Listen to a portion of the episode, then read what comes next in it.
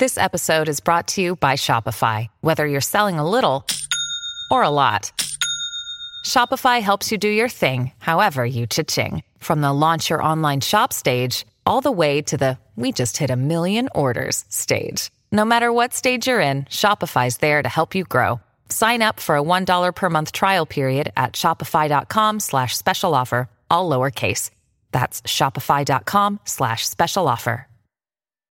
Hola, ¿cómo estás? Bienvenidos a Dale, cuéntame.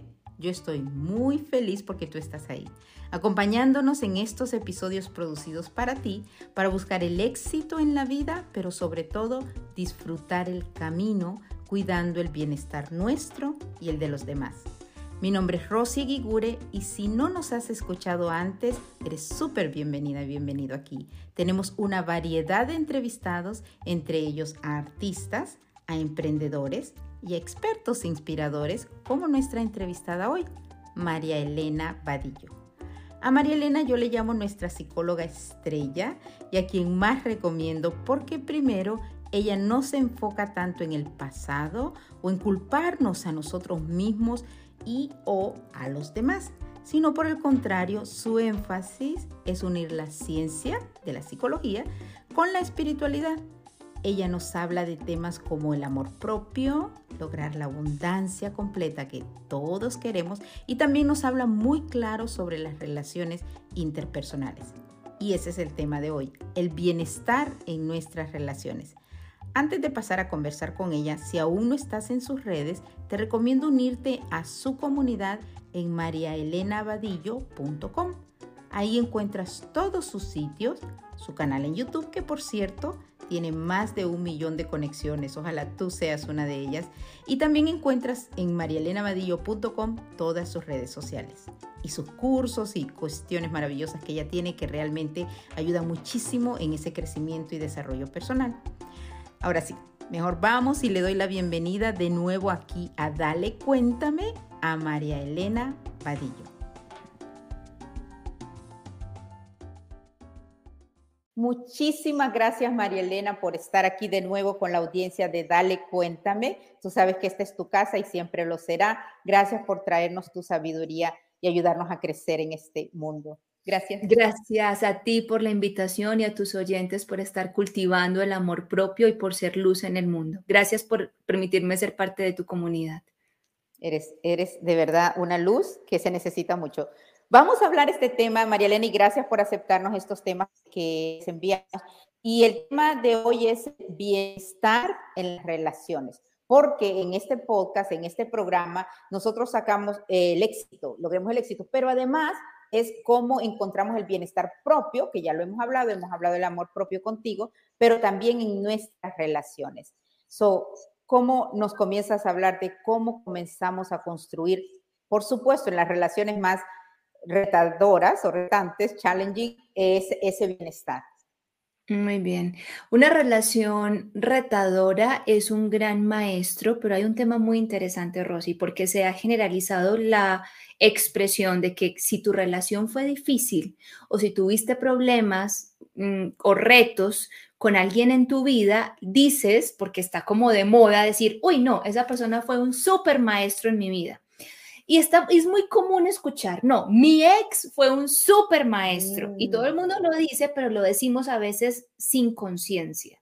Entonces parece que ya esa persona fue un maestro en mi vida, en realidad perdió el sentido profundo de la expresión y se convirtió en una queja disfrazada. Es como me estoy quejando de lo mm. difícil que lo pasé con esa persona a mi lado.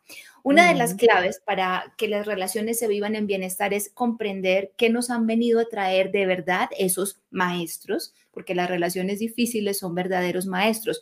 ¿Y cómo me doy cuenta si de verdad esa relación fue un maestro? Es muy sencillo, ¿qué aprendiste? Y es que aprendiste, pero no desde el juicio y que aprendiste desde la inconsciencia y desde el otro fue malo y yo fui muy bueno, sino desde el amor. ¿Y cómo me doy cuenta si mi aprendizaje fue desde el amor? Puedo darme cuenta que mi experiencia en esa relación me transformó a nivel profundo y que hoy soy una mejor persona gracias a lo que ocurrió sin juzgar al otro. Soy capaz de darme cuenta de que el otro actuó desde su nivel de conciencia y desde lo que pudo dar al mundo y que yo también contribuí a la co-creación de esa experiencia. Eso significa darme cuenta de verdad, interioricé un aprendizaje.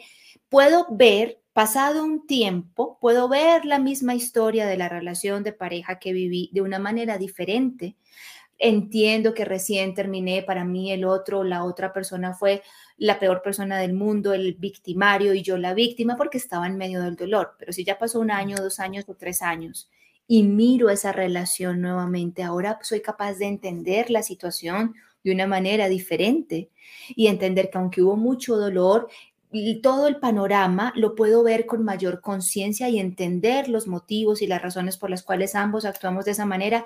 Si la respuesta a todas estas preguntas es un sí, entonces significa que de verdad esa persona fue un gran maestro en tu vida. Entonces, lo primero es, antes de construir esas relaciones de bienestar que todos añoramos a nivel de pareja, es detenernos y preguntarme, muy bien, ¿qué me han venido a mostrar mis relaciones anteriores? Porque... Mm, no puedo construir un futuro nuevo, hermoso y pleno si no me paro en mi presente a entender. Y escucho muy bien lo que estoy diciendo, lo digo con profundo amor y respeto, pero es entender las raíces de mi pasado. No quedarnos a vivir en el pasado, no ir al pasado para repetirme lo mismo que me he repetido toda la vida, los hombres son unos infieles, las mujeres pobrecitas o lo que sea que tú te estés diciendo a nivel inconsciente.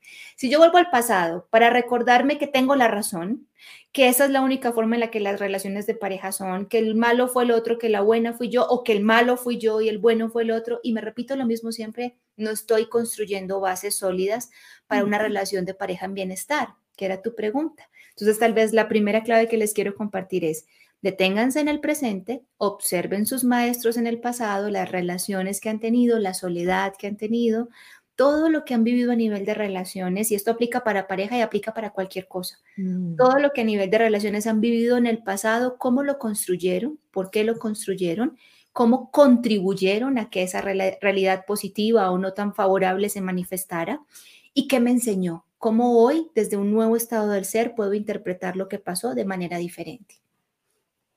Buenísimo. Y yo lo que quisiera es, eh, basado en nuestra audiencia, además en la demográfica de nuestra audiencia, en que a veces no solamente tal cual tú lo dices y yo sé, generalmente nos vamos a la relación de esposo, ex esposo y demás, ¿no? Pero que gracias María Elena por esa explicación.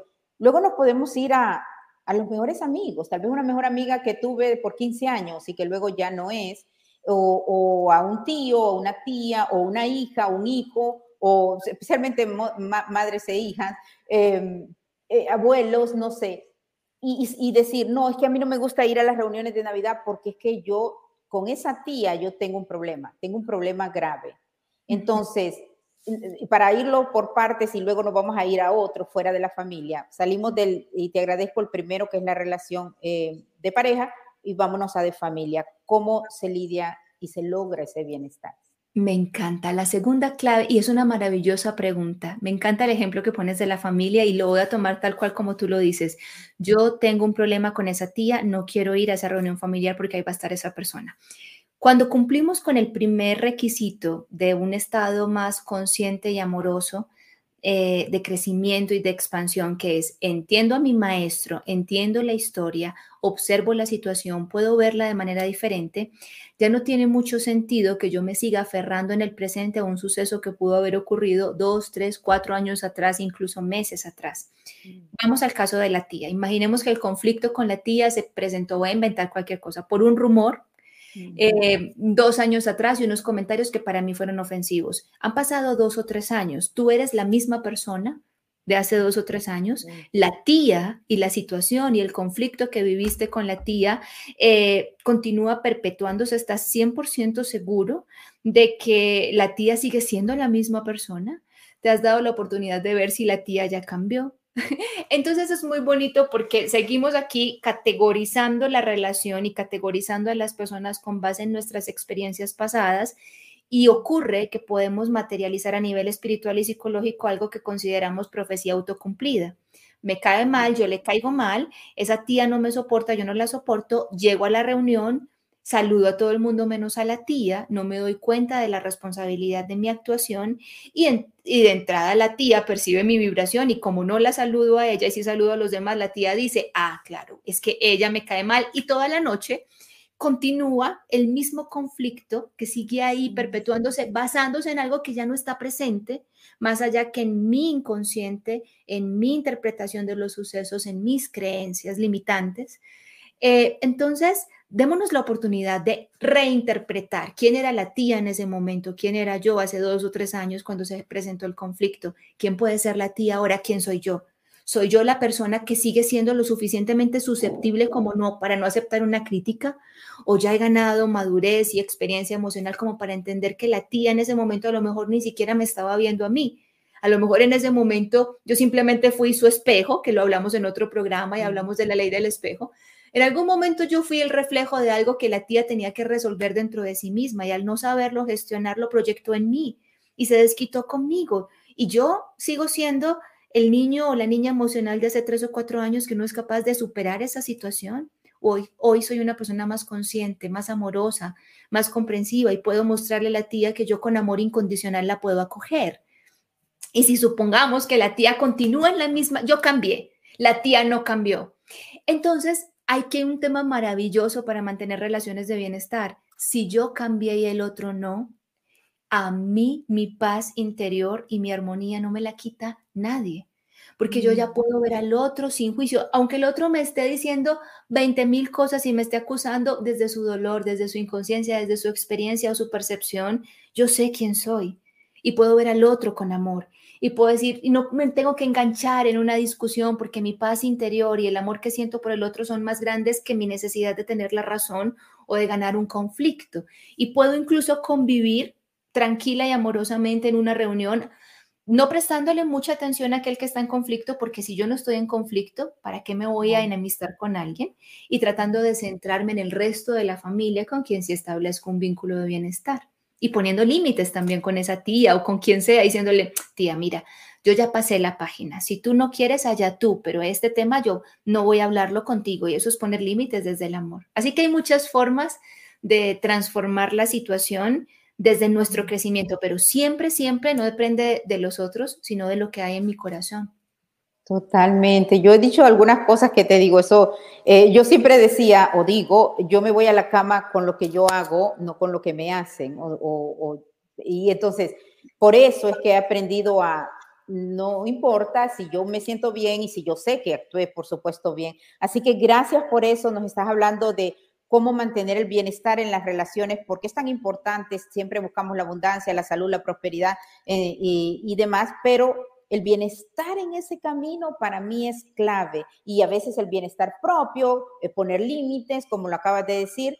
Em, de todas maneras, no somos islas y a diario lidiamos o con la familia o con la pareja o con compañeros de trabajo. Una de las cuestiones, y aquí es donde también te quiero preguntar, María Elena, es que en lo que a mí me ha funcionado, y, de nuevo, tú eres mi maestra y tú lo sabes, tú eres mi psicóloga, como siempre voy a decir, favorita además.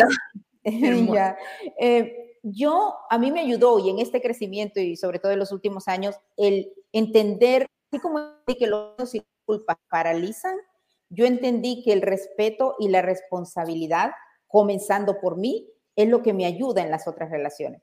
Porque si yo quiero y estoy totalmente enojada y vamos a seguir con la tía o con la compañera de mi trabajo que llego todos los días y tiene algo en contra mía y yo no, si yo quiero que esa persona me respete, yo tengo que respetarla y, al final, I walk the talk, o sea, yo camino, yo hago la acción que quiero que me dé. Si ella no me la da, no importa, o sea, yo, me, yo soy feliz de verdad haciendo eso. Eso es el respeto, primero darlo, independientemente de que me lo den, y luego la responsabilidad. No, pero es que yo no sé si aquí fue el huevo y la gallina, saber si fue cuando yo en este meeting yo dije tal cosa y qué tal y si es que se no y Entonces, como yo no sé, yo tengo que ser responsable de que en ese meeting dije algo que a ella pudo haberle afectado. Entonces, hacerme responsable y quizás pedir disculpas es lo que, de nuevo, en mis relaciones en las que se puede, ¿no? Em, me ha ayudado. Eso cuéntame un poquito de eso. Me gusta mucho la relación de respeto y responsabilidad porque vienen juntos, son primos hermanos. Si yo no tengo responsabilidad acerca de mí, no voy a poder tener respeto, ni por mí ni por el otro. Porque entonces, primero, ¿qué significa ser responsable? Significa ser consciente, significa entender que la vida funciona bajo un principio acción, reacción y causa y efecto. Eso es conciencia. Solamente un niño pequeño en un nivel muy puro de inocencia no entendería que si pone la mano sobre la parrillita caliente se va a quemar. Él está experimentando y está interpretando la realidad. Pero nosotros como adultos espirituales y conscientes ya entendemos que en la vida todo es acción-reacción. Eso significa ser responsable. Significa entender que todo lo que está pasando en mi realidad ahora que me afecta de manera directa no tiene que ver con los otros, sino conmigo, que el sobrepeso que tengo ahora en mis estados financieros, mi relación de pareja, mi estado de salud son fruto de las decisiones que yo he tomado en el pasado. Causa y efecto porque decidí comerme todos los días, yo no sé, el chocolatito y la la torta y el pastel en la noche, el pancito, tres, cuatro pancitos con café al desayuno, ahora tengo sobrepeso.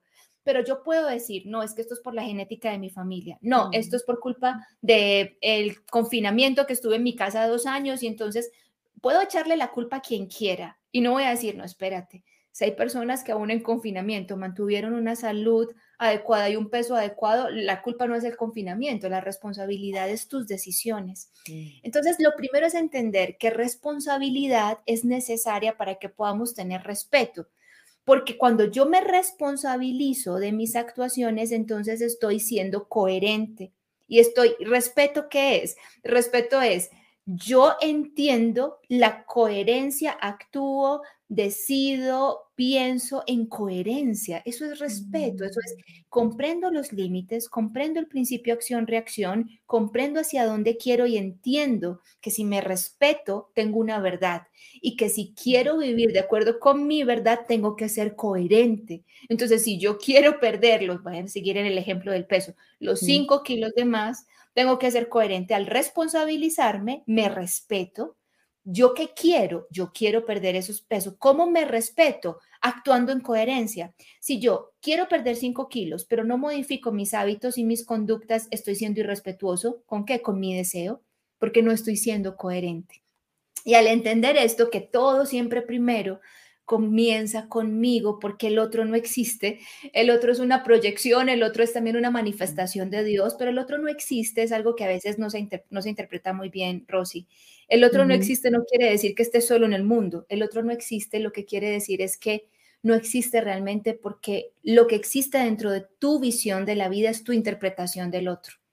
En tu realidad el otro no existe, porque para ti este puede ser muy bueno y para ti este puede ser muy malo. Y esa persona que tú consideras que es la peor persona del mundo, para otra persona puede ser todo lo contrario. Para una madre puede ser su hijo querido, para sus hijos mm. puede ser su padre adorado. Entonces, el otro no existe realmente como tú te lo estás imaginando.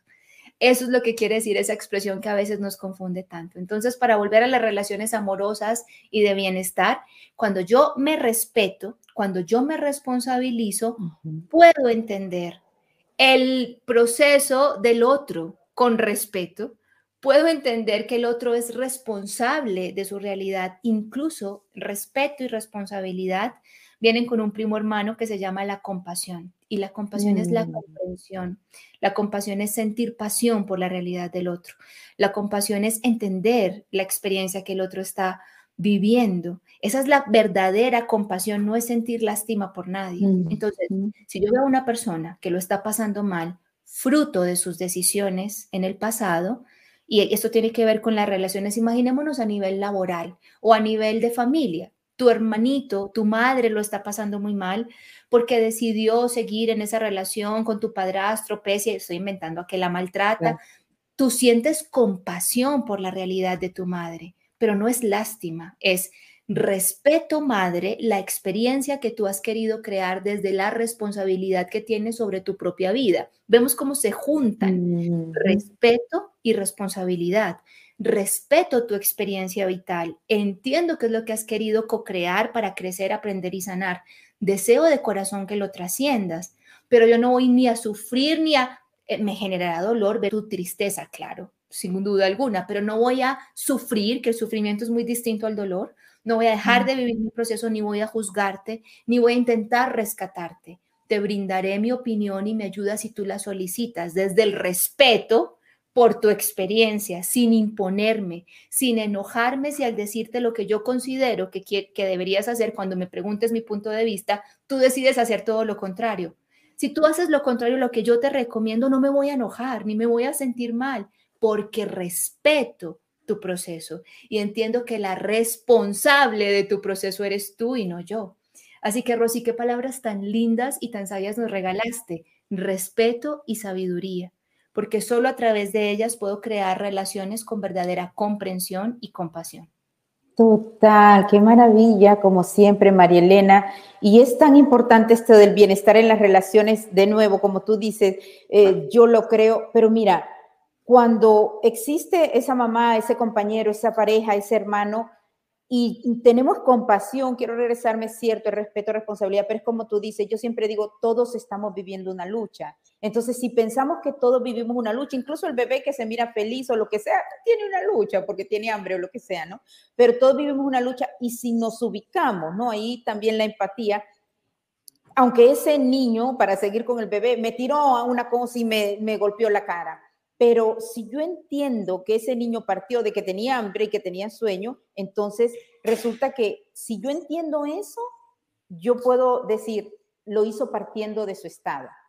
Y me pudo haber molestado, puede ser de nuevo una pareja o lo que sea, pero parto de eso. Lo que yo decida hacer es mi acción de acuerdo a mis creencias y mis consecuencias, ¿no? Así que qué maravilla, María Elena, eso, danos un último consejo en este tema de mantener el bienestar en las relaciones. Perfecto, muy bien. ¿Qué es una relación en bienestar? A veces, eh, digamos que idealizamos mucho ese concepto. Entonces, una relación en bienestar es una relación donde yo siempre voy a estar de acuerdo con lo que mis padres me digan.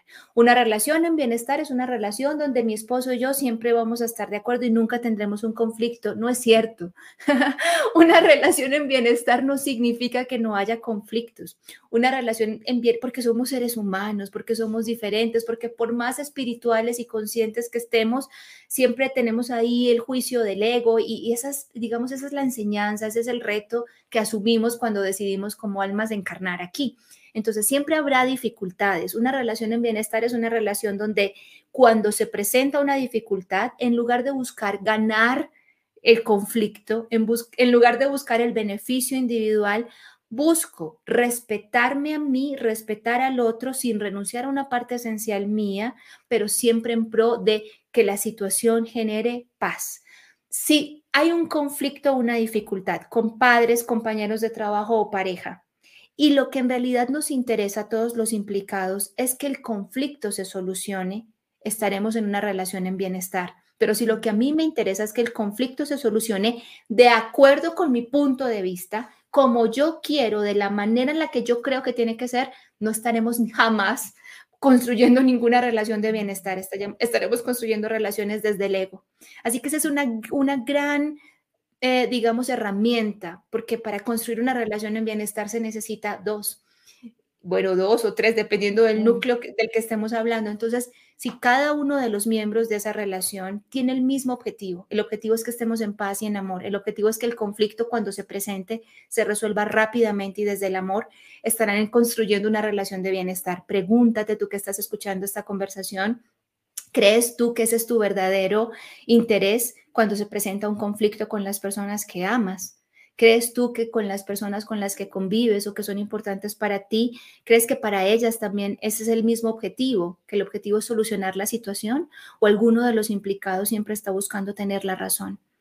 Y eso es un interrogante que a veces puede generar respuestas dolorosas, pero que siempre nos ayudará a tomar decisiones sabias. Gracias, María Elena. Con profundo amor.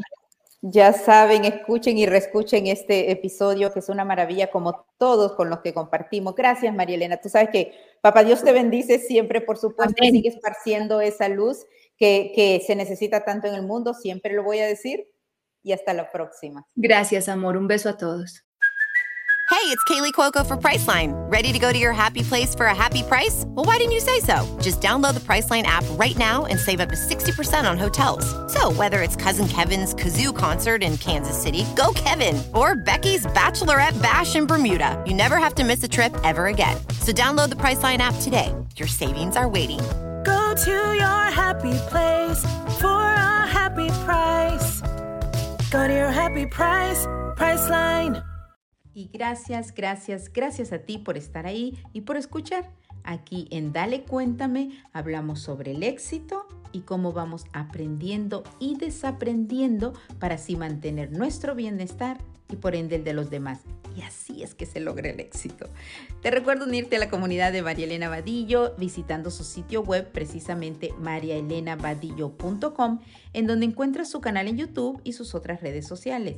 También encuentras su maravilloso libro que se llama También es posible para ti porque a ella le interesa mucho que al conocer su historia y cómo ella lo ha logrado, inspirarte a que tú sepas que tú también puedes manifestar esa abundancia, amor, salud que mereces. También encuentras consultas terapéuticas, retos y eventos en mariaelenavadillo.com.